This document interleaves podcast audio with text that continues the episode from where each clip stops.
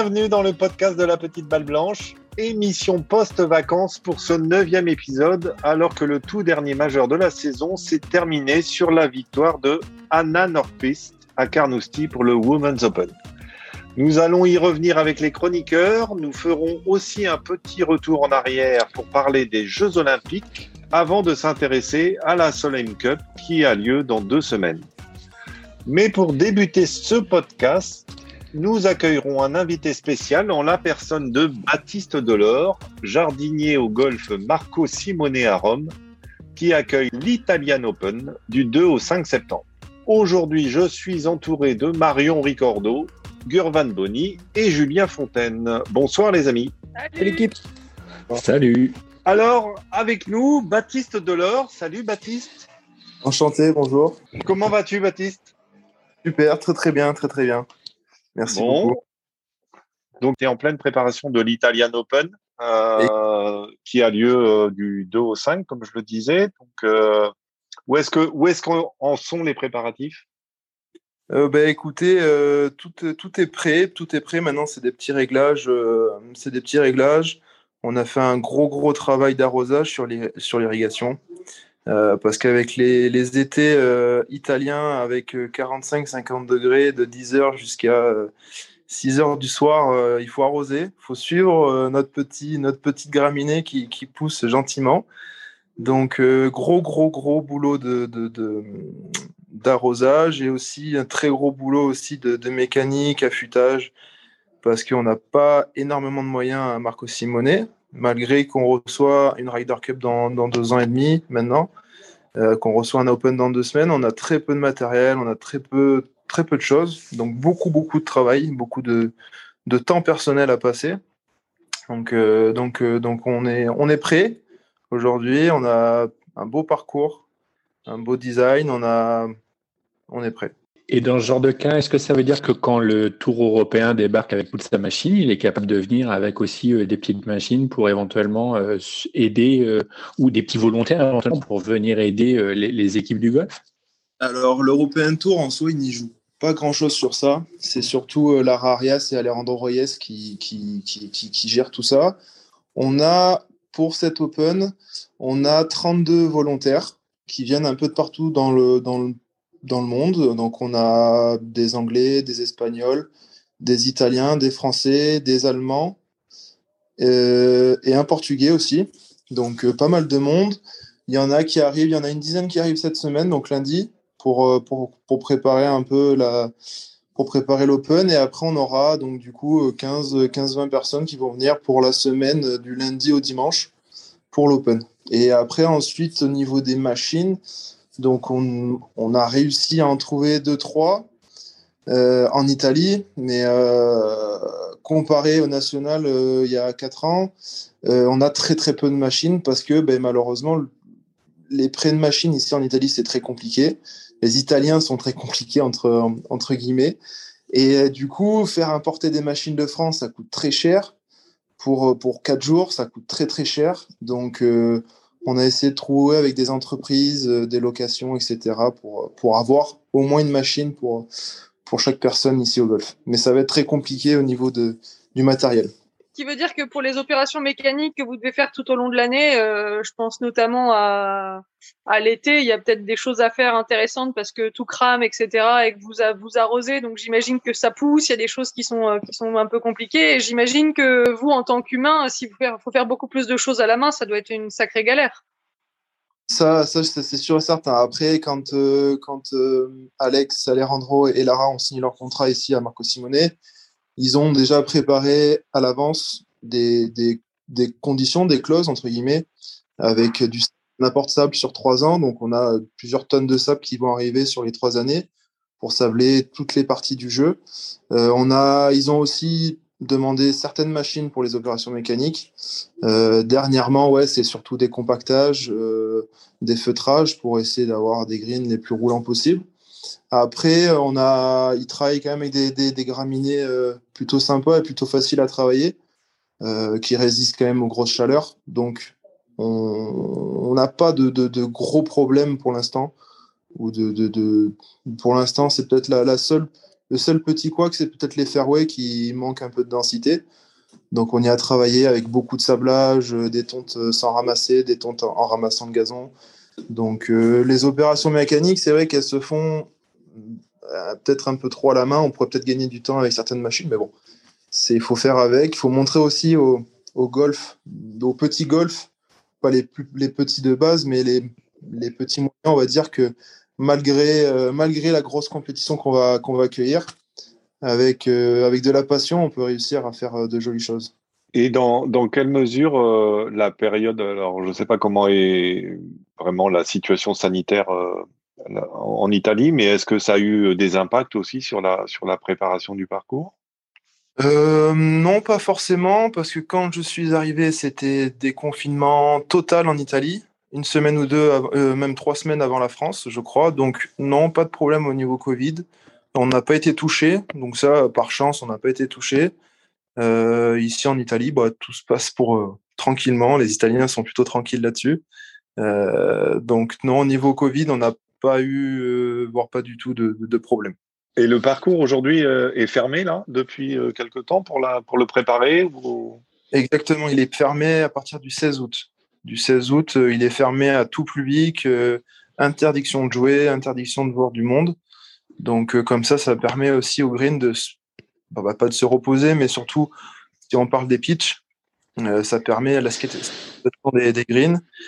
Et en Italie, alors en France, on le relève pas beaucoup, mais il y en a des personnes qui le font gentiment. Mais en Italie, c'est vraiment une catastrophe parce que c'est il y, a personne ne fait ne relève ses pitchs. Personne personne personne. Donc du coup entre guillemets on va essayer on essaye de, rouler le moins possible sur les zones de jeu comme fairway rough etc pour éviter de faire des, des, traces des marques avec les véhicules.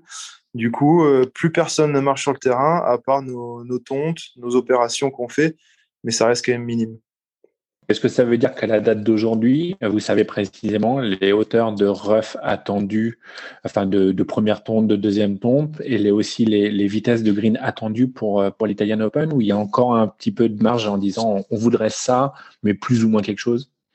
Alors, toutes les hauteurs de tonte, ouais, ils sont, elles, sont, elles, sont, euh, elles sont décidées quand même pas mal de temps à l'avance. Euh, notamment des tontes, par exemple, euh, qu'on fait euh, aux entrées de bunker. On essaye de faire les plus rases possibles. Comme ça, on pénalise vraiment, vraiment le joueur si, si, la balle va rentrer dans le, dans le, dans le, dans le bunker avec la tonte qu'on fait. c'est l'European Tour qui, a décidé ça. après, la vitesse des, des greens, on l'a pas du tout. On l'a pas du tout encore. Ça va se décider peut-être cette semaine, je sais pas du tout. Mais pour l'instant, on n'a rien du tout. Vous l'avez pas, c'est-à-dire vous savez pas ce qu'il va falloir avoir ou vous l'avez pas atteinte encore? Euh, non, non, on ne sait pas ce qu'on doit avoir. Enfin, en tout cas, euh, aujourd'hui, on en a discuté. Euh, donc, notre petit, notre petit groupe de responsables, on a discuté, mais pour l'instant, il n'y a pas de. Alex et Lara n'ont pas de. Nous ont pas dit. Bon, voilà, aujourd'hui, il nous faut, il nous faut une roule de 3 mètres 40 ou 3 mètres 20 ou 3 mètres 60. On ne sait pas du tout. Pour l'instant, on ne sait pas, mais on a quand même une, une roule sympathique avec la chaleur qu'il y a on arrose un petit peu moins, si on peut prendre euh, pas mal de centimètres très facilement. Donc c'est pas un stress euh, énorme, euh, enfin c'est même pas du tout un stress, parce que si demain on veut une roule à 360, on y arrive en 2-3 jours très facilement, très très facilement. Tu es en charge de es en charge de quoi toi Baptiste sur, sur le parcours? Alors ben, moi je suis passé chef d'équipe il y a un petit mois, donc chef d'équipe c'est c'est il, doit tout, il, doit, il, doit, il doit faire tout bien il n'y a pas une chose excellente que je dois faire. Il faut que je fasse tout bien. Il faut que je, sache faire tout correctement, l'expliquer, et parce qu'on a des, on a des, des, salariés qui n'ont pas beaucoup d'expérience. Donc, leur expliquer, leur montrer. Le plus dur, c'est peut-être les langues. Parce que quand je suis arrivé ici, je parlais euh, simplement le français. Donc, aujourd'hui, il y a quatre langues à avoir. Donc, euh, bon, on y travaille. Euh, donc, moi, je fais un peu tout. Je fais un peu tout, à part la mécanique qui est quand même vachement spécialisé, c'est Brice Rue, qui été euh, anciennement euh, le, le, mécanicien du national pendant, je crois, 12 ans. Donc, euh, donc très grosse expérience. Il a aussi son entreprise en France, donc il a vraiment énormément d'expérience là-dessus. Donc la mécanique, c'est lui et lui seul qui le fait. Et après, tout ce qui est opération, tonte, aménagement des abords, l'irrigation, tout ça, je touche vraiment à tout ce qui est, ce qui est cool d'ailleurs. Et vous êtes une équipe de combien? Euh, on est 18 personnes euh, salariées, donc c'était Alejandro a voulu ça dans le contrat quand il a signé avec euh, avec avec la propriétaire.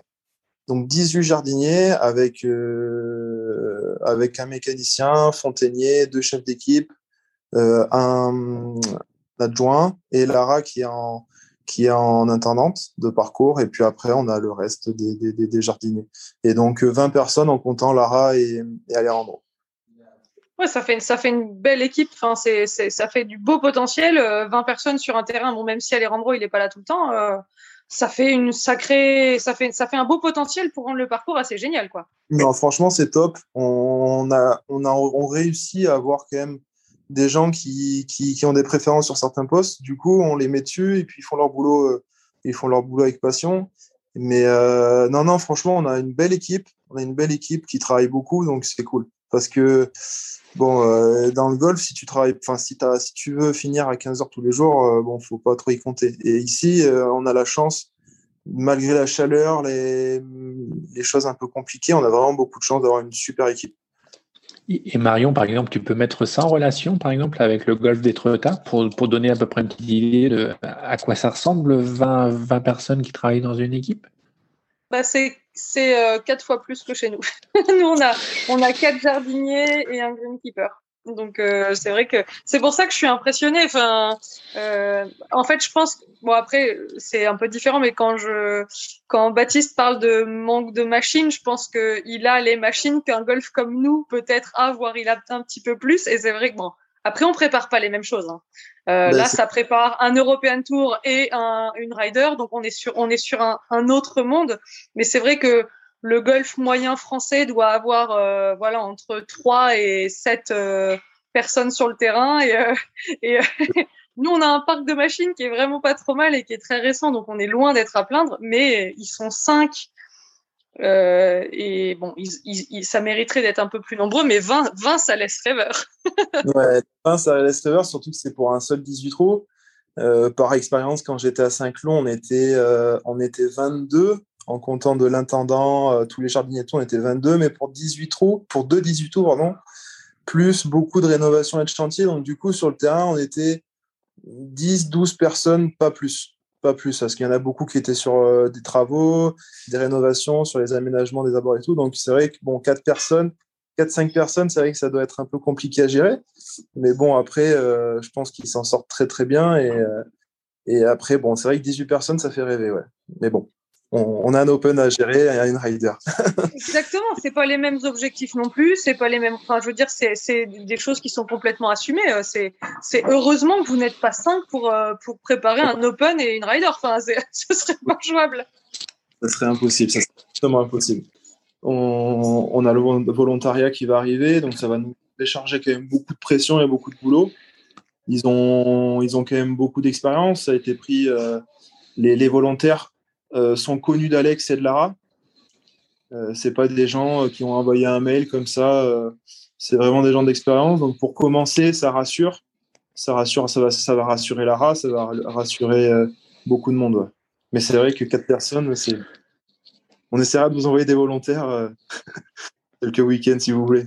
Non, non, t'inquiète, t'inquiète.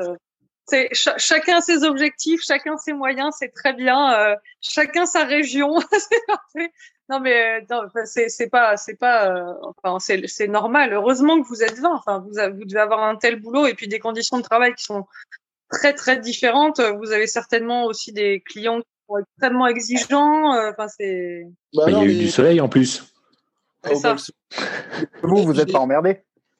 Plus, plus, la question, c'était quand est-ce que j'ai eu de la pluie? Quand est-ce qu'on a eu de la pluie? Ah. Ça fait moi que je suis là et il a plu que deux fois. Moi, c'était il y a quatre heures. Euh, voilà. Et, là, par exemple, le petit tournant, appelé ça managérial, que prend ta carrière un petit peu, Baptiste, c'est plutôt quelque chose qui te plaît? C'était pas du tout attendu à part. Je suis vraiment venu ici pour, euh, pour voir plein de choses. J'ai été surpris que Alex et Lara me proposent ce genre de poste. C'est super, c'est une nouvelle aventure dans ma carrière qui se lance, je pense aujourd'hui, qui se lance vraiment dans le grand bain, à l'international, etc. Euh, c'est, je suis très très fier de pouvoir de pouvoir être chef d'équipe avec euh, avec des grands noms comme Alex et Lara. et Victor et tous les restes de l'équipe. Je vais pas faire tous les noms, mais, mais ouais, je suis très content. Je suis très très content. Le, le fait que, le fait que la, la, la Ryder euh, a été décalée d'un an et donc du coup celle de l'Italie aussi décalée d'un an, est-ce que, est que ça a été plutôt une bonne nouvelle pour, pour vous? Ou au contraire c'était encore plus à attendre, etc. et du coup moins motivant non, non, non, ça reste toujours motivant. On sait qu'on a une rider un an avant, un an après, c'est pas forcément le, problème. Euh, mais euh, non, plus on a de temps, mieux c'est. Hein. plus on, on, peut, on peut proposer un parcours euh, génial. Maintenant, non, ça ne nous a pas personne. Enfin, ça n'a pas été un problème pour qui que ce soit. le plus gros souci, c'est pour les organisateurs European Tour, etc., qui ont, qui ont dû perdre quand même beaucoup d'argent sur tout ce qui est marketing, les drapeaux, les, la, la publicité, etc., changer le 2022 en 2023. Je pense que c'est surtout pour eux le, plus gros problème. Nous, franchement, le terrain, il sera prêt, euh, il sera prêt le jour J. Quoi. Et, donc, et donc là, l'Italian Open, est-ce que, euh, avec euh, Alejandro qui a déjà l'expérience de la Ryder Cup, est-ce que vous allez avoir une organisation particulière euh, Enfin, est-ce qu'il va vous mettre en mode Ryder Cup pour cet Italiano et On que est déjà. Pas du... Et ce qui est impressionnant, euh, c'est que bon, il fait quand même beaucoup de consulting. Alex, on le voit, on le voit très peu. Euh, des fois, heureusement, parce que il est, il est très, comment dire, quand il est là, il y a des changements. Il y a des très gros changements même. Donc, heureusement qu'il fait beaucoup de consulting en France.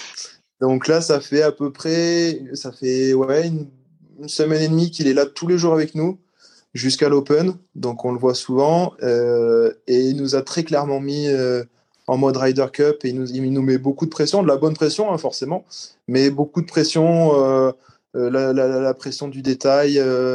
tout doit être parfait, parfait, parfait. Les tontes, les garçons doivent être, doivent être là tout le temps. Enfin, c'est une grosse pression, mais qui est sympa à voir et à découvrir.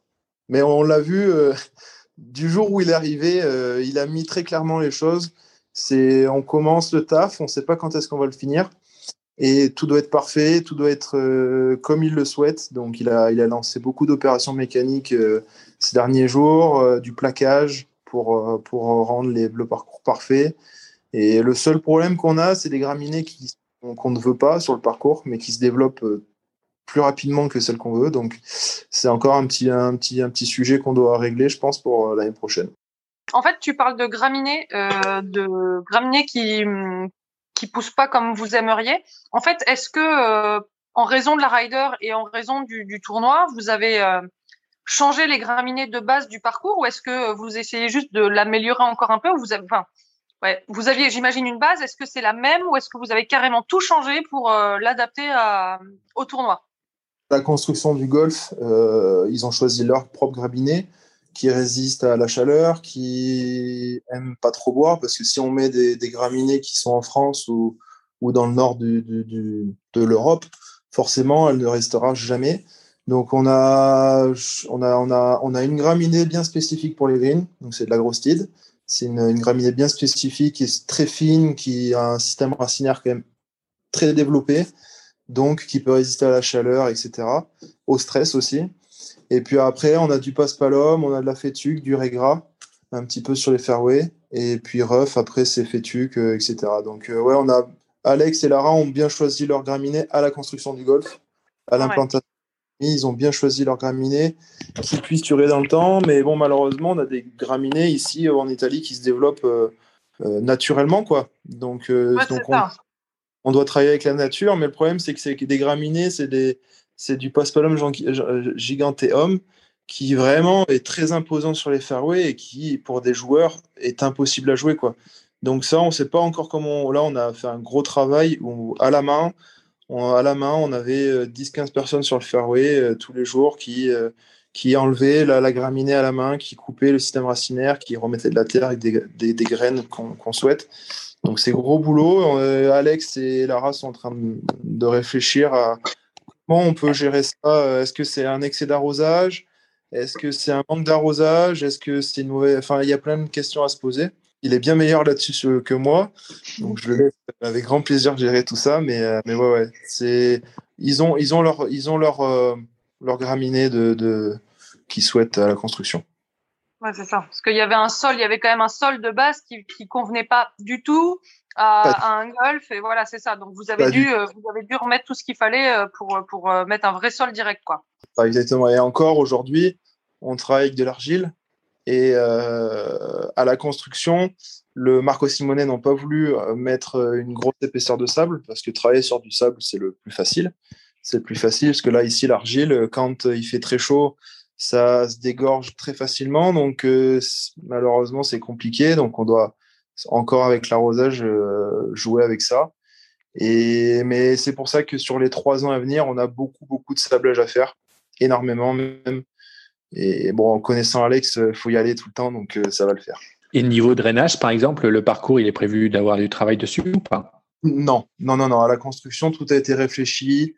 Drainage, arrosage, c'est des, des, des, des- entreprises de conception qui ont fait ça. Donc, euh, plus ou moins, euh, ça dépend, mais euh, parce qu'il y a quand même quelques réglages à faire. Mais non, non, le drainage, c'est fait, c'est bien fait. L'arrosage, il laisse encore un petit, enfin, il laisse à désirer très clairement.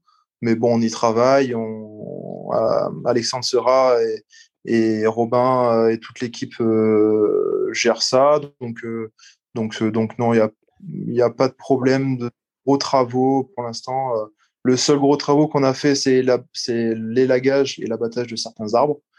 Surtout l'élagage. On a dû abattre deux, deux, arbres sur le golf parce qu'ils étaient morts. Mais surtout, euh, beaucoup d'élagage pour de la propreté, pour de la qualité de, de vue des greens, etc. C'est le seul gros chantier qu'on a fait euh, au golf. et, et par exemple, pour l'Italian Open, tu sais déjà, on va appeler ça ta liste d'affectation. Dans ce genre de cas, en fait, vous travaillez comment? Genre, par exemple, en trou par trou ou vous allez travailler, tu vas t'occuper des greens et puis un tel des fairways? Non, on, va avoir six volontaires sur les greens, donc euh, ton de simplex, donc un, euh, volontaire qui enfin deux volontaires qui auront 4-5 trous chacun.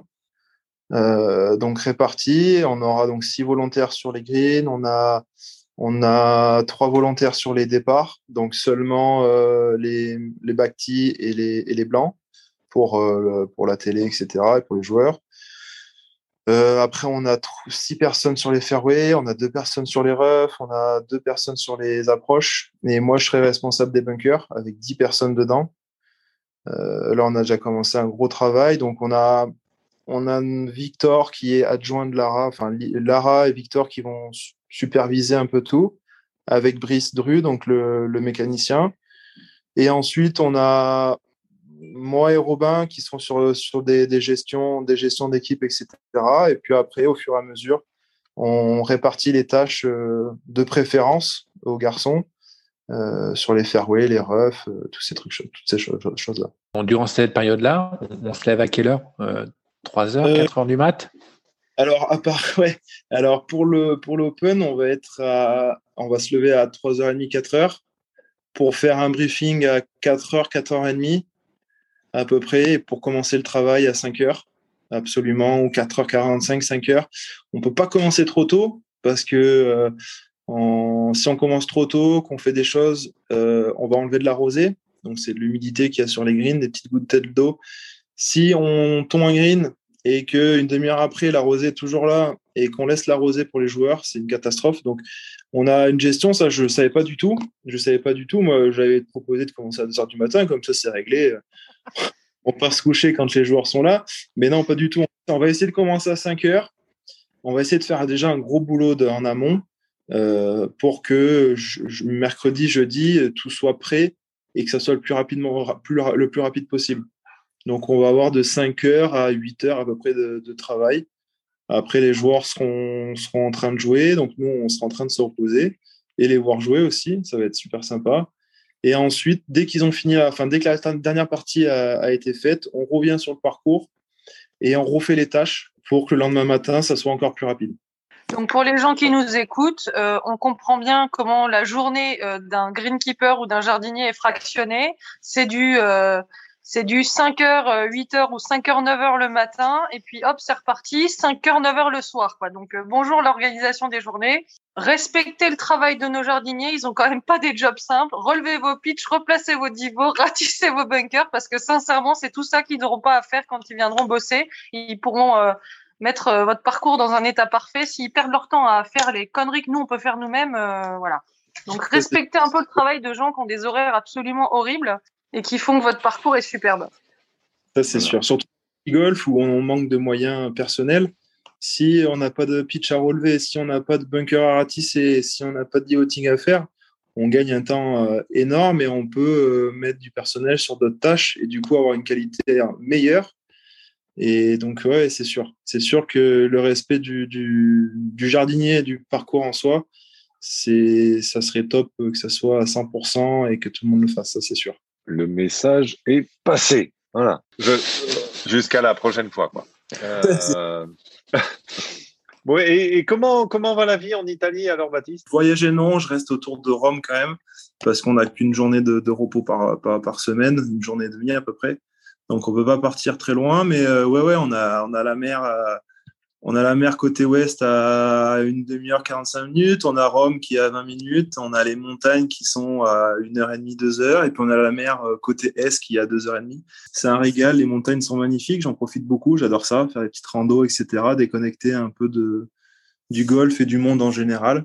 Et après, Rome, Rome très sympa, très joli. J'ai essayé de visiter pas mal de choses. Donc, euh, donc voilà, non, c'est cool. Tout se passe super bien. Bon, euh, les amis, est-ce que vous avez, est-ce que vous avez encore une question euh, pour euh, pour Baptiste? J'aurais peut-être juste voulu parler d'une petite chose, c'est la formation pour les, les, jardiniers et greenkeepers, si ça peut être mis euh, en avant un petit peu. Bien sûr. Parce que on parle de volontaires, mais on manque, enfin, en France en tout cas, on manque énormément de jardiniers, de jardiniers et de personnes compétentes qui aiment ce boulot. Et, euh, et c'est vrai qu'on parle pas assez des études, on parle pas assez des formations qu'il y a en France. Donc, on a deux gros secteurs, enfin, on a deux grosses écoles, c'est à Pic, en Corrèze et Dunkerque, où ils proposent euh, des formations d'un an en jardinier, des formations de deux ans pour être euh, intendant de parcours, donc euh, de chef d'équipe à, intendant de parcours. on a des petites formations qui sont un peu partout en France pour la fontainerie. Et on a une formation qui est en mécanique et un peu partout en France aussi, de mécanique à, à Neuvik. Et ça, j'ai vraiment envie de, de, faire développer ça parce qu'on a on, vraiment on a un manque de personnel ici à Marco Simone. On a une équipe de, de 18 jardiniers, mais sur les 18, il y en a peut-être 8 ou 9 qui n'ont qui n'ont absolument zéro euh, zéro formation. Euh, zéro en golf quoi. Donc c'est vraiment dommage pour une Ryder Cup. Moi, je m'attendais à avoir des personnes qui ont fait des études énormes et qui ont, mais non, pas du tout. Donc, euh, si on pouvait mettre ça un petit peu en avant, de motiver un peu les gens et de leur, de leur dire qu'il y a une formation jardinier de golf, parce que souvent, beaucoup de monde pense au paysage, à l'aménagement paysager, qui est, qui est courant et qui est connu en France. Mais c'est vrai que le jardinier de golf, on n'en parle pas du tout. Et c'est une formation sur combien de temps alors? La formation jardinier de golf, elle est sur un an. La formation intendant de parcours, elle est sur deux ans. Ce, donc à Neuvik ou à Dunkerque, c'est les deux plus grosses écoles et deux plus belles écoles avec des, les meilleurs formateurs.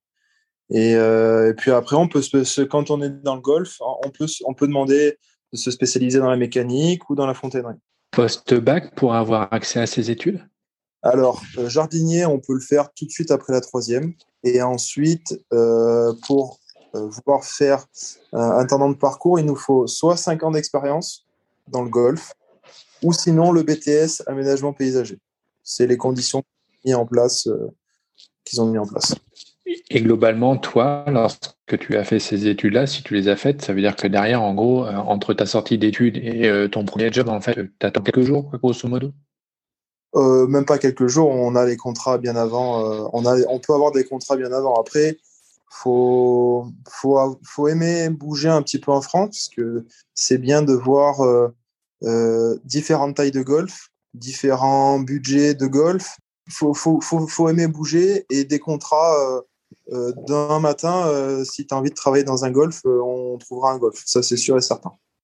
Merci beaucoup, Baptiste, d'être venu ce soir, euh, nous avoir éclairé euh, sur, sur ton métier et puis sur, sur tout ça. C'est super intéressant. On, te souhaite le meilleur et puis à toute l'équipe. Hein, tu, tu, tu, leur dis qu'on est derrière eux. Profitez bien surtout. Éclatez-vous. Merci beaucoup, c'est gentil. Et, et, puis à, à, bientôt, Baptiste. À bientôt. Merci beaucoup Merci. à tous. Bonne Merci, Baptiste.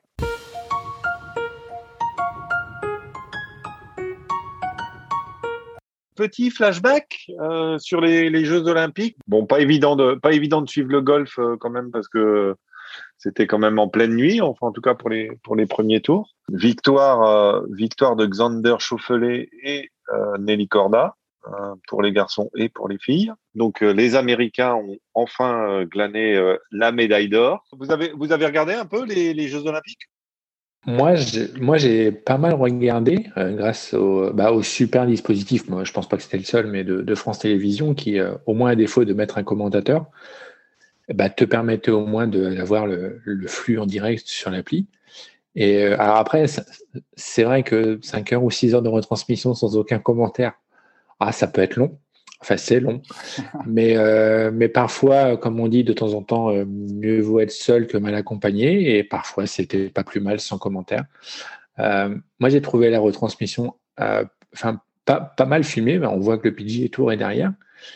Et, et ça m'a fait super bizarre, en fait, de se dire oh, mais, c'est quoi l'intérêt de la troisième place? Et quand tu te dis que tu vois un playoff à, à 7, tu dis ah ouais, si ça pouvait être ça tout le temps, ça pourrait être fun enfin cette fois les playoffs et chez les garçons euh, pour la médaille de bronze et puis chez les filles pour la médaille d'argent. C'était euh, quand même euh, quand même plutôt sympa d'avoir ce côté un peu match play justement pour une médaille quoi parce que c'est c'est évidemment le reproche qui est fait pour le stroke play c'est que ben déjà tous ceux qui sont au-delà de au-delà de la 20e place après après deux tours c'est pas évident de rester motivé quoi quand tu sais qu'il y a que les trois derniers que trois premières places qui rapportent euh, bah, après tu as, autre chose tu peux tu peux te dire que c'est une question de place il doit y avoir des, des, points en ranking mais le mec qui part pour son marathon puis qui est à la rue déjà au bout de 10 bornes c'est pareil quoi hmm. faut aller faut quand même aller jusqu'au bout puis t'es beaucoup plus dans la souffrance sur un marathon que sur quatre jours de golf quoi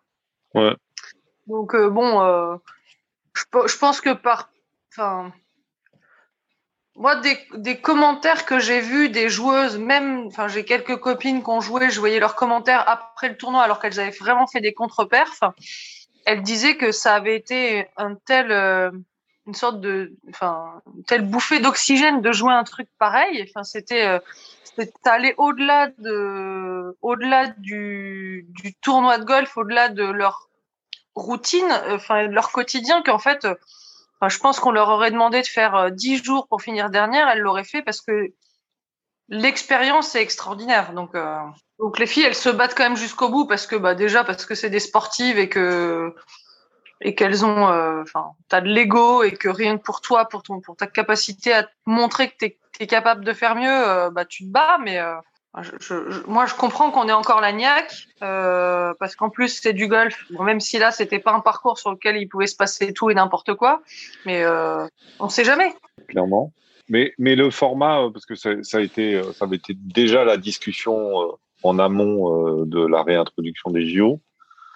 Ce, ce, format stroke play, est-ce que c'est la bonne formule pour, pour parler du Jeux Olympiques? En fait, l'un des reproches qui est fait au golf dans cette façon-là, c'est que c'est sa durée de compétition en fait. C'est que des, retransmissions de 6 heures pour suivre, c'est un, peu différent de tout ce que tu peux voir dans toutes les autres, euh, dans tous les autres matchs, euh, dans toutes les autres disciplines, dans toutes les autres épreuves, où ça reste des, des, des choses très courtes. Ou les plus longues, en fait, euh, ça va être bon, il, il y a le marathon évidemment, mais c'est comme la course euh, cycliste, quoi. C'est que ça, enfin, moi, je trouve que ça n'a pas d'intérêt de montrer pendant cinq heures. Euh, tu, tu zappes, quoi. Et, et, et je pense que c'est difficile d'intéresser au golf quand quelqu'un qui va tomber sur le golf, euh, en gros, euh, ben, si le mec il arrive alors que les leaders sont au trou 7, je suis pas persuadé qu'il va attendre trois heures pour voir la fin.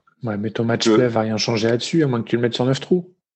Bah ouais, est-ce que est-ce que des match play euh, sur six trous ou sur neuf trous, etc. pourraient euh, pourraient pas être euh, une, une, une, une, idée quoi, de, de, de, de faire des, des trucs très courts.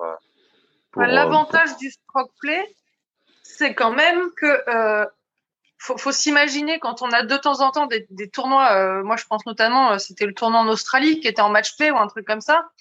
non, qu'est-ce qu'elle était Enfin, il y avait un tournoi, il y avait un tournoi qui était en match play. Quand tu regardes et qu'il n'y a plus qu'un seul match côté au moment de la finale, t'imagines une finale, euh, t'as deux joueuses, t'as pas beaucoup d'images à, à, montrer, quoi. Alors qu'en stroke play, bon bah au moins, même si tu montes pas que les meilleurs, t'as au moins de belles images à diffuser un peu tout le temps. Ça, au moins, ça, cet intérêt, parce que si, si, tu fais ta finale et ta petite finale pour pour ta troisième place, ben le nombre d'images à diffuser, ça, ça peut durer. Alors si c'est sur six trous, tu sais que ça va te durer euh, allez, une heure, une heure et demie. Bon, une heure, allez, si ça se passe bien parce que c'est du match play, ça peut aller vite. Mais euh, une heure, c'est long aussi. Et si t'as qu'un seul match, ça te fait pas beaucoup de coups tapés, quoi. Bah ça, t'en auras toujours au moins deux parce que t'as au moins le match pour la médaille d'or et le match pour la médaille de bronze, quoi. Ouais, c'est ça. Ouais, ouais après, euh, ça devient le ça devient le même format que le WGC euh, match play et et enfin moi, je suis d'accord que sur 18 trous, c'est pas, c'est, c'est, c'est, ça changera pas grand chose. Mais par contre, sur des formats, je pensais à des formats plus courts, quoi. Enfin, tu vois, il, enfin, il y a eu pas mal de, il y a pas mal de nouvelles disciplines qui ont été instaurées, quoi. Enfin, tu vois, l'escalade, par exemple, entre les différentes épreuves qu'ils ont faites de vitesse, enfin, c'est, même si tu connais pas, euh, tu tombes dessus, euh, tu, tu regardes, quoi. Ça, ça va vite tu peux prendre l'antenne euh, à la rigueur assez facilement sur, sur les deux, trois derniers trous. Dans une formule match play, c'est peut-être un peu plus facile à comprendre ou à expliquer parce que, à part les golfeurs, qui a regardé le golf? Personne. Ouais, mais ça, ça, ça c'est peut-être pas, c'est peut-être pas l'objectif, on va dire ça. Euh, des, enfin, des sports style tennis ou style golf ou grosso modo, ou peut-être même éventuellement peut-être même le foot, où, où tu pourrais dire que l'objectif peut-être des Jeux Olympiques, c'est d'augmenter la notoriété de certains sports, ou, ou au moins d'avoir, on va appeler ça une façon de les diffuser de temps en temps.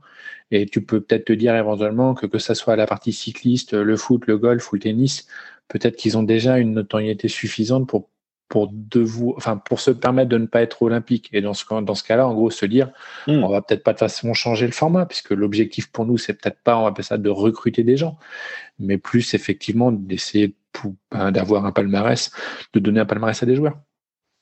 Après, il y a une formule qui pourrait fonctionner. Hein. Chez Fumi? Non, tu, tu prends tes quatre tours, tu fais euh, les deux après deux tours, tu fais un cut, tu prends que la moitié des joueuses et tu, tu, remets les compteurs à zéro au troisième jour. Comme ça, même la fille qui a fini troisième, elle a encore une chance de gagner. Ça, ils ont fait ça sur le Tour européen. Euh, il n'y a pas si longtemps. Et eh ben là, je vais te dire, ça te, met, ça te, met, ça te remet tout le monde dans, dans le jeu et tu as, du suspense dès le, premier, dès le premier trou du, du dernier tour. Mais, après, est-ce que les causes, elles ont envie de faire ça C'est autre chose. Est-ce qu'en tant que vieux con réac, j'aimerais te dire que je trouverais ça un peu injuste? Oui, mais regarde en judo, le mec, le mec qui arrive au judo, qui, ah, perd, son premier match, bim, merci, au revoir. T'as fait, as fait, euh, as fait 10 000 km pour te faire toller au premier match et tu rentres à la maison. Faux, madame. Enfin, non, premier, match, premier, match, premier match, ça peut marcher, mais tu as des repêchages.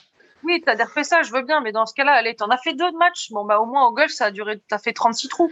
T'as mm. as passé 8 heures sur le truc. Là, sur le tatami, tu peux y passer 5 minutes, hein te faire 10 000 bornes pour te, pour te, faire torcher par tes dirinaires au premier tour euh, en, 30 secondes, ben, il y a des mecs à qui ça arrive, quoi. Et toi, Julien, t'en penses quoi? Moi, je pars d'un constat, c'est que qu'on aime le golf ou qu'on n'aime pas les JO, nous, on n'a pas regardé non plus incroyablement, de manière assidue, l'épreuve, et que les gens qui ne regardent pas le golf l'ont pas plus regardé. Dans les deux cas, je trouve que ça alors, est-ce que c'est mon côté euh, Dustin Johnson euh, J'ai pas été élevé à l'esprit olympique et que du coup, je m'en fous des JO, peut-être. Mais je verrais bien le truc un peu novateur. Des formats 72 euh, trous sur 4 jours, on en voit pendant 45 semaines de l'année. Là, ça en fait un de plus. C'est peut-être dramatique, mais j'ai presque pris plus de plaisir à regarder les derniers tours des derniers tournois du PGA, le Windham ou les playoffs qui arrivent là, que les JO, alors que c'est effectivement un grand moment de l'histoire d'un sportif, mais je ne sais pas pourquoi. Il y a, peut-être l'horaire aussi un peu pour ces JO-là, mais il n'y a pas grand-chose qui m'a donné envie d'aller voir le golf. Alors j'ai regardé parce que, parce, que, parce que vraiment on est mordu de ça, mais j'avais pas une envie euh, incroyable. Alors, est-ce que ça passe par le format? Euh, Marion a dit des choses très justes quand elle dit qu'effectivement, quand tu arrives en finale, tu plus que deux mecs et que bah, attendre 2 minutes 30 entre chaque shot des gars, c'est pas forcément très télégénique pour les gens qui regardent pas, ça c'est vrai. Mais euh, je sais pas, j'étais, j'ai pensé à plein de trucs. Quand je regardais, je me disais un truc par équipe, pas forcément, parce que du coup, ça fait doublon. Euh, non, j'ai, y- je sais pas. C'est à part ce constat de dire que moi qui aime le golf, ça m'a pas forcément euh, fait rêver et que les gens qui regardent pas le golf, objectivement, ne l'ont pas regardé. C'est bah, c'est compliqué d'aller regarder un sport quand déjà t'as pas le commentateur. Je suis pas d'accord avec toi euh, pour le, le commentaire parce que bon, j'ai évidemment, moi j'ai- je, je rejoins euh, Julien, j'ai pas regardé le golf, j'ai regardé les résultats à la fin du tour, mais j'ai pas regardé le tournoi en lui-même. Il y avait une question d'horaire, puis il y avait une question d'intérêt. Je préfère regarder tous les autres sports que je vois pas d'habitude plutôt que de regarder le golf. Enfin, je, faut faire un choix et et euh, le tir, le tir à l'arc, tout ça, je regarde pas d'habitude et là on a pu le faire donc c'était cool. Mais par contre les commentateurs, en soi, euh, à tous les coups, les autres sports que j'ai regardés, les mecs étaient nuls, mais ça m'a pas empêché de les regarder et d'apprécier parce que c'était tellement quelque chose que je connais pas que finalement j'ai profité. Je pense que c'est pas les commentateurs qui vont dégoûter les gens. Non, Euh, ils vont pas te dégoûter, mais entre, entre 2h et 7h du matin, ça te maintient vivant. Ça, ça, ça, ça, te permet d'éviter de t'endormir. Après, le, problème, en fait, c'est que si tu es mordu, il n'y a pas de problème. Tu, tu vas être drogué et tu vas peut-être pas avoir besoin d'avoir quelqu'un qui te ravère en disant Oh, oh le peur, Voilà. Mais quand il se passe rien, qu'il n'y a, pas- il y a pas de public, euh, bah, quand tu te lèves à 2h30, il peut être tentant, avec un léger bruit de fond où tu entends de t'assoupir quelque peu. Voilà. Et là, l'être humain vient te réveiller. Je, pense par exemple que pour euh, lorsqu'il y aura, en tout cas pour les Français, euh, euh, le, le, les- le golf au, enfin, le golf national, commentateur ou pas, tu auras au moins des ploufs. Tu, tu, tu- devras avoir un peu d'animation et ça sera pas en journée et ça sera en journée. Donc, mais que moi j'ai essayé de regarder par moment à 4 heures du mat, euh, euh, m'appelait et, euh, et pas le commentateur. Ça, c'est un point qui va dans le sens de plus regarder de golf, par contre, s'il n'y avait pas de commentateur, parce que je pense à ma compagne. Elle peut pas blairer que je regarde un match de foot parce que ça la gonfle. Par contre, le golf, il y a des petits bruits nature. euh, et en plus, s'il n'y a pas de commentateur, bah, c'est le pied. En tout cas, moi, au Natio, je me dis qu'avoir une formule stroke play 18 trous, ça peut quand même être pas mal, pas si mal. Euh, désolé pour euh, le non-golfeur qui va se dire euh, putain, il me, il me, il me cague de devoir attendre 4 jours pour pouvoir avoir, savoir qui est le, le vainqueur. Mais euh, moi, l'aspect stroke play pour un terrain qui est euh, assez fun et qui peut, sur lequel il peut vraiment se passer quelque chose, voilà. Moi, je suis plutôt tenté. Après, pour le, le match play par équipe, bah, le problème, c'est qu'il faudrait sélectionner euh, deux joueurs ou deux joueuses ou des équipes mixtes. Et puis là, là, moi, je ne sais même pas comment tu fais pour avoir des critères de qualification équitables. Bah, exactement, parce que si tu es obligé de faire des équipes mixtes, tu as des pays où tu as un mec, pas de fille, ou une fille, pas de mec. Tu fais comment? Ça veut dire que l'autre qui aurait pu se qualifier en indiv, il peut pas jouer parce qu'il n'a pas de partenaire dans son pays. C'est triste. C'est ça. Ça. va for- forcément favoriser les pays euh, qui, euh, qui sont déjà émergés en golf, quoi. Est-ce qu'il faudrait réserver les JO aux amateurs? Plutôt que d'avoir Ah. les pros Moi, en tant qu'amateur, euh, je suis pas sûr de pouvoir prétendre aux critères d'éligibilité et à la qualif. Euh, ça me va bien que, que, que ça soit réservé aux professionnels pour l'instant. Je sais pas. Moi, je me dis euh, que quitte à ce qui est du monde, autant que ce soit les meilleurs du monde dans leur discipline, parce que tu as, le meilleur spectacle possible et c'est vraiment les meilleurs du monde qui vont gagner. Ah non, Et- c'est Schauffele qui a gagné. Et Chez les filles, c'est Cordin quand même. Ouais, là, ça marche pas. Là, ça va. Ouais.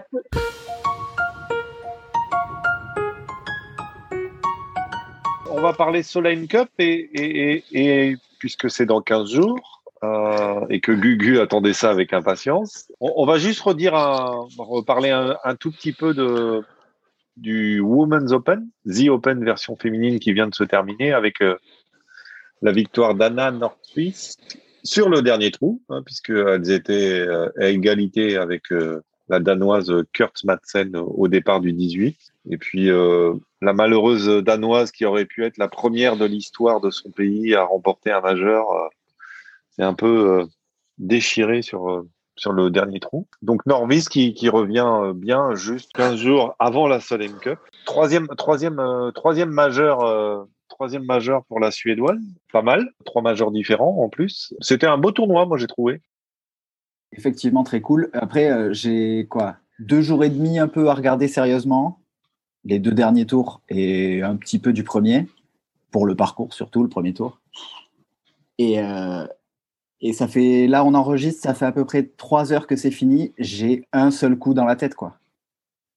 C'est dramatique, mais il faudra que j'attende encore demain pour en parler, je pense, parce que cette pauvre Madsen, là, j'en peux plus, quoi. Ça, ça, ça socket dans le bunker Ah, la socket dans le bunker au 18, euh, terrible. Est-ce qu'on pourrait, est-ce qu'on pourrait mettre des nouvelles règles du golf ou genre en fait quand on sait, qu'on enregistre avec genre un quart d'heure de, de, retard et qu'on interdise la diffusion là où il y a des échecs en fait? C'est-à-dire que je trouve ça, mais je trouve ça mais horrible. C'est-à-dire que que quelqu'un gagne un tournoi parce qu'en fait il est juste meilleur, mais on pourrait enlever les images où il y a des craquantes de joueurs parce que en fait c'est c'est juste mais c'est juste dégueulasse. Ah, la nana, je, ne sais pas, enfin, je, ne sais pas pendant, ou même pour Van de Velde, hein, mais je ne sais pas pendant combien de nuits, de, enfin, de mois, etc. Ils vont se ressasser cette foutue image avec leur foutu coup qu'ils ont raté à la con. Je trouve ça inhumain. Je, voilà. Donc moi, en gros, bah, le, tournoi, je l'ai regardé un petit peu. Euh, moi, ce que j'ai apprécié, bah, une fois de plus, hein, c'est que il y a donc des êtres humains qui jouent des par quatre où leur deuxième coup, c'est un coup de bois, alors que les trous font 380, 390 mètres. Je trouve que ça devrait être, on appeler ça, très intéressant pour la plupart des garçons, qui même qui n'y connaissent rien, et j'en suis l'exemple typique, pourraient se dire, ah bah ouais, elles, jouent quand même pas tout à fait comme nous, mais elles sont pas en train de jouer en gros des fer 7 en deuxième coup pour atteindre un par 4 de 400 mètres. Et c'est là où je trouve que moi, le golf féminin est plus intéressant parce que réussir à poser un bois 3 ou un hybride à 180 mètres du green sur le green, c'est quand même bijou, quoi. C'est que tu quand même contrôles bien ton club. Mais euh, moi, ouais, c'est je fais chier pour la Danoise, quoi. C'est voilà. Après, elle perd en playoff ou elle se dit peu importe, mais où elle fait un 3 putts. Mais oh là là, c'est horrible. Un 3 un trois putts, c'est dur aussi. Ah. Est-ce que est-ce que c'est Marion Est-ce que c'est l'expérience qui a joué là? Parce que Norquist, euh, de, de, déjà deux majeurs à son actif. Euh, Madsen, c'était euh, la première fois qu'elle luttait pour pour une victoire en majeur. Euh... Je sais pas si, enfin, j'ai pas vu les images parce que je rentrais, euh, je rentrais du golf et j'ai pas, j'ai pas du tout regardé euh, ce week-end. Euh, je sais pas si c'est la nervosité parce que c'est, c'est une nana qui a, qui a une sacrée niaque, euh, qui est, euh, enfin, une, une vraie, euh, une vraie nordique si tu veux, qui est, qui est, qui, est, qui, a de l'assurance, qui a, voilà, qui, qui, qui, qui est une bagarreuse, euh, qui est une travailleuse aussi. Je sais, je sais pas, je t'avoue que. Honnêtement, le coup est très dur. Le, coup est très dur à réaliser, d'autant plus à ce moment-là du tournoi, dans la situation dans laquelle elle est. Mais. Bah, en fait, faut penser, elle a, elle a peut-être pensé aux conséquences. Ouais. De, enfin, parce que il y a, y a, une chose qui est certaine, c'est que euh, Norquist, si elle gagne, ça change pas son statut. Elle est déjà vainqueur de majeur. Alors c'est le British qu'elle a jamais gagné, certes, mais euh, quand tu gagnes un tournoi, ton statut change. Euh, quand tu gagnes un majeur, c'est décuplé forcément. Donc, euh, je sais pas, elle y a peut-être pensé et du coup, euh, je sais pas, un petit moment de nervosité, un coup pas facile qui en temps normal, enfin voilà, le coup il a beau pas être facile, euh, je pense que elle, elle le joue coupe du chapeau dans son golf, comme on dit, voilà, chez nous, elle aurait pas eu de souci pour le réussir, nervosité ou je sais pas, après, j'en sais rien. Je, c'est, c'est, quasiment impossible de savoir à part si elle, si elle en parle. Je pense qu'elle, il va lui falloir, c'est, c'est, une, une sanguine, donc je pense qu'il va lui falloir un petit peu de temps pour digérer ça. Euh, comme disait Gugu, je pense que c'est euh, là, là c'est elle a, elle l'a perdu et ça va être assez dur de s'en remettre. Enfin, là, c'est euh, là, elle, elle a perdu tout. En plus, elle finit même pas deuxième. Euh, donc, euh, cinquième, ouais. Mm. Voilà, c'est d'autant plus difficile que c'est à ta portée. Au départ du 18, tu peux, tu peux être vainqueur de majeur. Après, tu, comme, comme vous dites, hein, tu peux perdre parce que l'autre, elle fait des super coups et qu'elle mm. fait birdie et qu'elle a été meilleure que toi. Et ça, c'est facile mm. de perdre comme ça. C'est beaucoup bah, plus simple. C'est un peu de regret, mais pas trop. Si Norquist rentre, moi j'aurais tellement adoré en fait que Norquist en gros rentre son pote pour le birdie pour dire bah écoute bon t'as perdu voilà mais de toute façon tu n'aurais pas pu le gagner mais là, elle termine par un truc horrible où en fait, bon bah, ça fait des chouilles. Bon bah, elle finit avec le par, ok. Mais en plus, bah, Madsen termine avec un double. Là, tu te dis, ah putain, mais c'est horrible. Enfin voilà. Bon, dans un sens, elle était co-leader. Ça aurait été pire en, est, en étant un coup d'avance et, et, puis euh, et puis là, le perdre, je crois. Mais belle belle représentation euh, des, des, des, européennes, euh, parce que Anna Norquist qui gagne devant Georgia Hall et Madeleine Sackstrom et Lisette Salas, qui, elle, euh, l'américaine, court, elle en est à, à quelques-uns des, des, top 2, je pense, dans sa carrière. Euh, une seule française? Qui passe le cut, Perrine Delacour, qui finit 34e. Alors du coup, les européennes euh, bah, ont fait bonne figure cette fois-ci. Est-ce que, est que pour autant euh, elles vont faire bonne figure euh, dans 15 jours aux États-Unis ou parce qu'elles elle, elle nous avaient remporté la Solheim Cup il y, a, il y a deux ans de manière magistrale sur le dernier putt de Pedersen. Mais est-ce que, est-ce que cette année les Européennes ont leur chance ou pas? Il y a 0-0 là. c'est ça. Sur, sur, le, sur le papier, c'est toujours un peu compliqué contre les Américains. Enfin, c'est en ce moment les Américaines, elles en ont quelques-unes qui jouent bien. Je pense qu'en plus, euh, elles ont une sorte de. Je pense que les Américaines, par rapport aux, messieurs, ont une meilleure cohésion de groupe. Euh, le fait qu'il y ait déjà euh, des sœurs, euh, parce que je pense que les deux cordas seront dans l'équipe.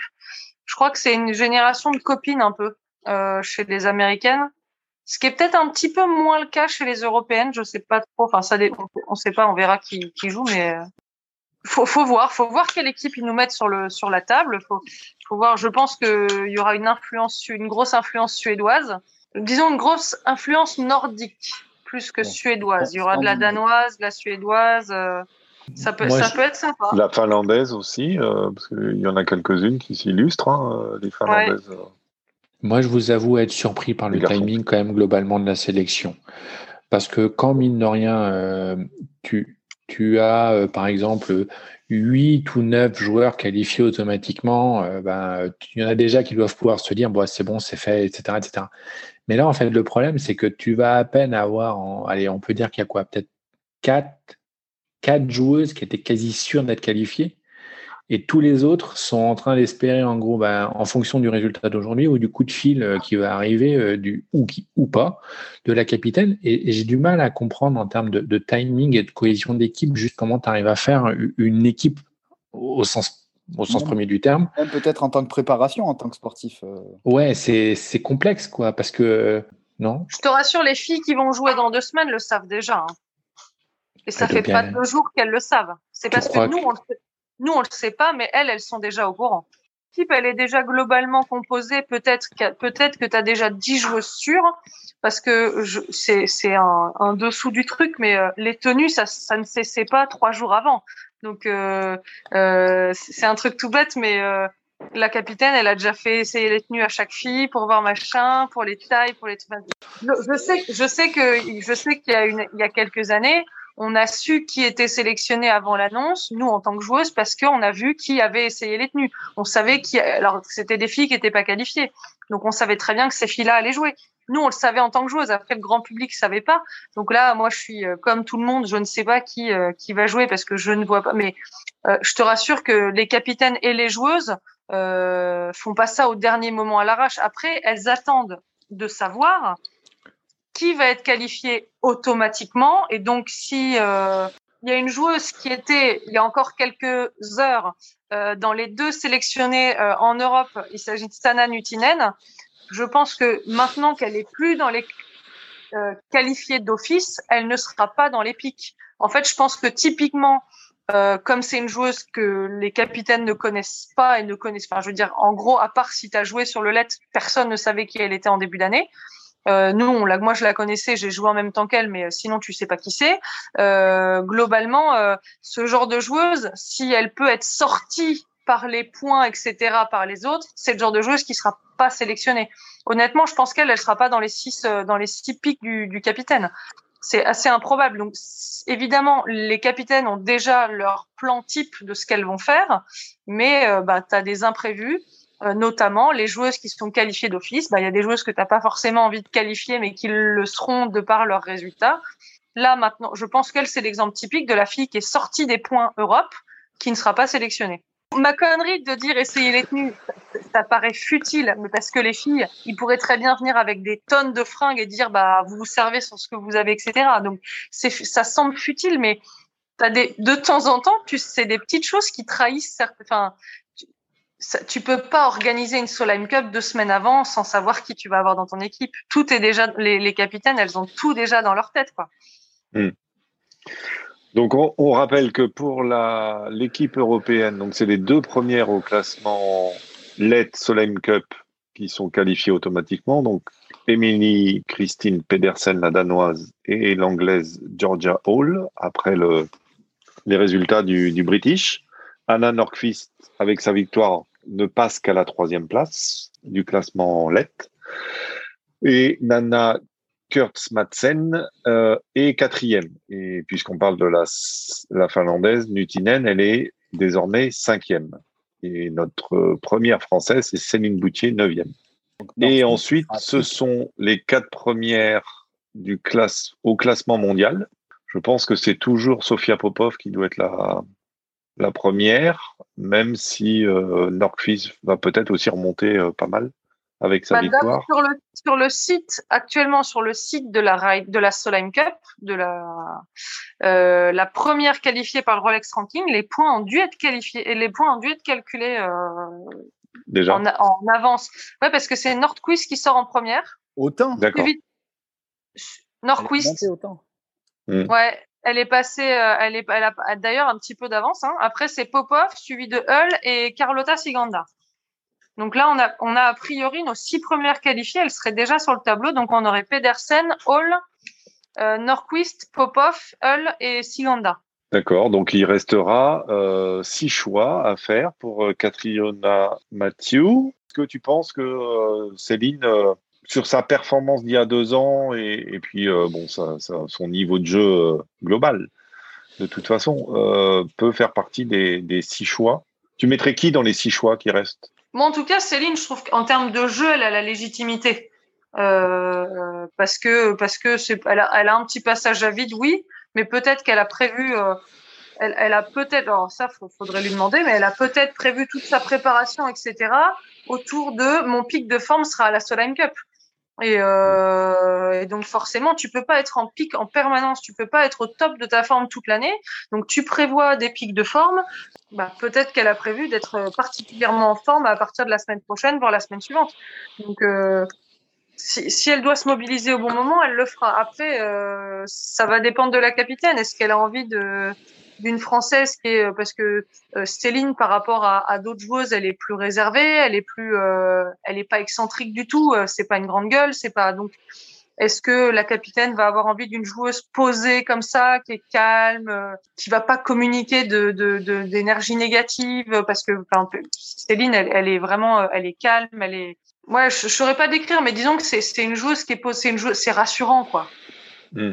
Céline, elle, elle a une mentalité rassurante. C'est c'est pas une excentrique qui va qui va te faire des coups de des coups de grisou à, à un moment ou à un autre et du coup. Euh, Katrina Matthews, c'est quand même, c'est quand même quelqu'un d'assez posé aussi. Et je, enfin, voilà, elle, elle peut correspondre, quoi. Et sachant que euh, Georgia Hall est qualifiée déjà et qu'elles avaient quand même fait un duo donc euh, qui avait pu bien fonctionné euh, il y a deux ans, donc ça peut être aussi. euh, Est-ce que est-ce que les joueuses ont, ont- Je crois que oui. Et moi, je, Je pense crois- d'autant plus que tu as six qualifiés. Quand on Ouais. a trois, je pense que c'est plus difficile, mais quand on a six, je pense que tu peux éventuellement t'accorder à avoir, euh, à imaginer euh, peut-être un ou deux tandems qui sera un petit peu de base, en disant que derrière l'objectif, c'est d'associer une paire qui, à défaut de pas être défaillante, pourrait, on va appeler ça, engendrer au moins une bonne dynamique de groupe. C'est clair. Pour moi, pour moi, une fille comme euh, une fille comme elle sera sélectionnée. Déjà parce qu'elle est à la porte des points pour être sélectionnée mathématiquement, et puis en plus, euh, dans un groupe comme ça, il te faut, euh, il te faut euh, des, des, des caractères et des tempéraments différents. Et si, si Céline c'est la glace, Melride c'est le feu, quoi. C'est, ça tire les, ça, ça, ça t'excite un peu. Après, il faut pas que des filles comme elle, et c'est pour ça que ça, pour moi, enfin moi je serais très triste de voir que, que Céline soit pas sélectionnée parce que ça ferait un groupe hyper euh, hy- hyper hétérogène dans les attitudes et finalement euh, ce serait ce serait super bien pour une cohésion parfaite quoi. Hmm. Donc euh, pour moi une fille comme Melissa ça doit être dans l'équipe. Une fille comme euh, comme Léona Maguire parce que franchement elle a été solide toute la saison euh, ce serait dommage de Ouais. pas la mettre non plus Euh, Céline enfin voilà Céline euh, elle a prouvé que elle a prouvé qu'elle se défonçait pour son équipe elle a quand même été super performante la dernière fois bah, Sackstrom qui a fait un, une super perf, toi qui l'aimes bien, elle a fait une super perf fin de semaine. puis c'est une super joueuse, c'est une grosse frappeuse aussi. à Inverness, ça peut bien marcher. Juste dire deux mots sur le sur le parcours d'Iverness à Toledo dans l'Ohio pour cette 17e Solent Cup, puisque Puisque toi, tu l'as joué, Marion, le parcours. Ouais, j'ai eu la chance de faire un programme il y a longtemps. je crois que c'était en 2016. Euh, J'imagine qu'il a dû changer un peu, mais bon, c'est grandiose, c'est magnifique. Euh, nous, c'était juste un programme comme ça, il était manucuré, donc j'imagine ce que ça va être pour la Solheim. Ça va être, euh, enfin, voilà, ça va être de la moquette, ça va être une, pure merveille. C'est euh, je saurais pas à quel parcours le comparer. Euh, c'est, je crois que j'ai jamais joué, enfin, j'ai jamais eu de comparaison possible avec des parcours que j'ai joués euh, ailleurs. Je saurais pas, je saurais pas trop. Euh, peut-être un peu à la Chantilly, un truc un peu comme ça, un, peu Vineuil Chantilly. Quelques quelques quelques herbes folles par endroit, un parcours un peu un peu sablonneux, quelques arbres, mais pas c'est c'est pas ce qui le caractérise non plus. Euh, c'est vrai que c'est euh, des, des, greens très pentus avec des avec des plateaux, euh, des, des beaux pré-greens, des greens toujours bien défendus, très bien dessinés. Enfin, c'est c'est un extraordinaire parcours de championnat. Pour moi, c'est hyper exigeant. Euh, et en même temps euh, tellement juste. Euh, un bon coup sera récompensé, un mauvais coup sera pénalisé. c'est c'est Ouais, c'est le genre de, sincèrement c'est le genre de parcours qu'il faut jouer une fois dans sa vie et qui est, extraordinaire. Bah, comme ça, ça fait envie. Et c'est un parcours qui avantage plutôt les frappeurs, en l'occurrence les frappeuses, les les bons joueurs de fer, les les putters, enfin tu dirais quoi? Le putting, vraiment le, les greens sont sont fous. Euh, le, les, les les gens qui puttent bien vont être avantagés. Je pense que les frappeurs globalement oui, mais ça ça commence à être un peu le cas tout le temps. Donc euh, c'est pas propre à ce parcours-là. J'ai l'impression que globalement maintenant, euh, quand tu tapes fort, t'es avantagé un peu partout. On voit la méthode Bryson, qu'on aime ou qu'on n'aime pas. Euh, bah, quand, même quand il fait de la merde, il fait des parts quoi. Donc au final, on voit, on, voit, que cette méthode est, juste. Mais ce qui va vraiment faire la différence, c'est celle qui va peter. T'as des greens tellement dingues forcément les coups de fer aussi, puisque, puisque si tu places tes balles au bon endroit, euh, si tu passes ton, ta balle au bon endroit sur le green, ton pote, il sera facile. Et le, le danger, ça va être de se laisser des potes compliqués, euh, ce qui peut vite arriver. Mais euh, je crois que c'est vraiment un parcours. Enfin, moi, de mon souvenir, fallait tout bien maîtriser. Après, euh, enfin, je me souviens les sorties de bunker, ça semblait facile tellement la qualité de sable était extra. Enfin voilà, c'était euh, que, que des choses comme ça. Donc puis je l'ai joué il y a cinq ans, donc les choses ont peut-être un peu évolué aussi. Et puis c'est, tu sais, quand tu passes un peu le temps, euh, ne te reste que les bonnes choses. donc euh, je l'idéalise peut-être un peu aussi ce parcours, mais, euh, mais moi j'en ai gardé un souvenir incroyable. Ça va, ça va être une découverte pour, pour beaucoup de gens en fait de le voir parce que je regardais un peu qui quel, quel, quel tournoi il avait accueilli. Euh, et, et, le plus récent, c'est le PGA Championship en 1993. Un petit pronostic euh, sur euh, ce match euh, États-Unis-Europe. Gugu, toi d'abord, voilà. spécialiste. Euh, match nul Il n'y en a jamais eu, hein, remarque. Mais ça peut arriver pour de vrai bah, bah oui, 14-14. Bah, pour J'y crois pas, mais je tente le match nul. Putain, là, je dois avoir au moins une cote de 11. ouais, ouais, ça, ça. Alors, il peut y avoir match nul, mais dans ce cas-là, c'est, ouais, effectivement, comme disait Marion, c'est le tenant du titre qui garde le trophée. Donc, ça sera encore meilleur, donc un petit match nul. Ce qui est arrivé en, en rider, mais jamais en, jamais en, soleil. Julien? 18-10. Hein? 18-10 pour les Américaines? Ouais. ouais tu, tu vois. Euh, le... Ah, de toute façon, je pense qu'en septembre, du coup, oui, c'est en septembre. Septembre euh, et du coup, la Ryder septembre aussi. Euh, à mon avis, on prend deux sauces. D'accord. Alors, 18-10, c'est arrivé une fois dans l'histoire de la Solheim Cup. C'est l'Europe qui a gagné euh, 18-10 et c'était aux États-Unis. Et eh ben voilà, ils nous la rendent. Donc, euh, et c'était il n'y a pas si longtemps, c'était en 2013. Donc, euh, ok. Et Marion, Moi, je vais faire un petit 14,5, 13,5. comme l'année dernière. Ouais, Pour qui? Pour les Américaines ou pour euh, les non, pour l'Europe. Ah, comme l'année dernière, donc, vraiment. Ouais, je pense qu'on va refaire un petit. euh, Le petit hold-up des fagots? Ouais, on va, les, on, va les, on va les avoir sur leur propre terrain. Hmm. Ça me Hmm. plairait bien. Ouais, Ne- ouais, moi je. T'aimes pas, toi, Julien Fontaine? Non, non, non, mais je... ça me ferait rire, mais, euh, mais j'y crois pas du tout cette année.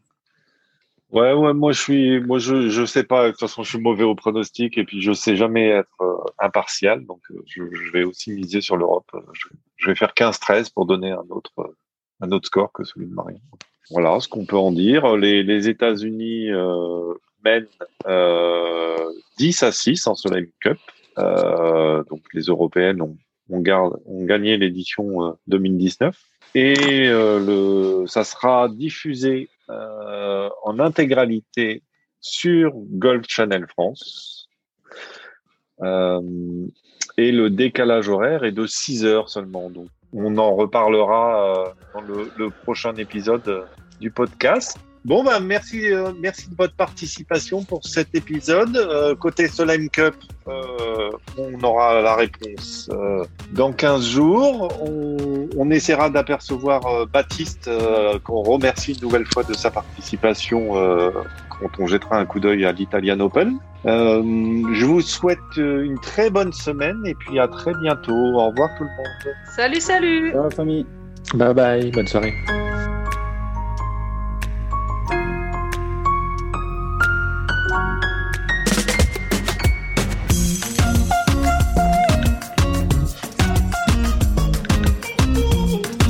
Merci à toutes et tous de votre écoute. Je tenais à créditer la musique utilisée dans ce podcast. Le titre est Anita Latina du groupe Le Gang. Vous pourrez retrouver toutes les informations concernant la musique et les prochains épisodes sur notre adresse. À très bientôt.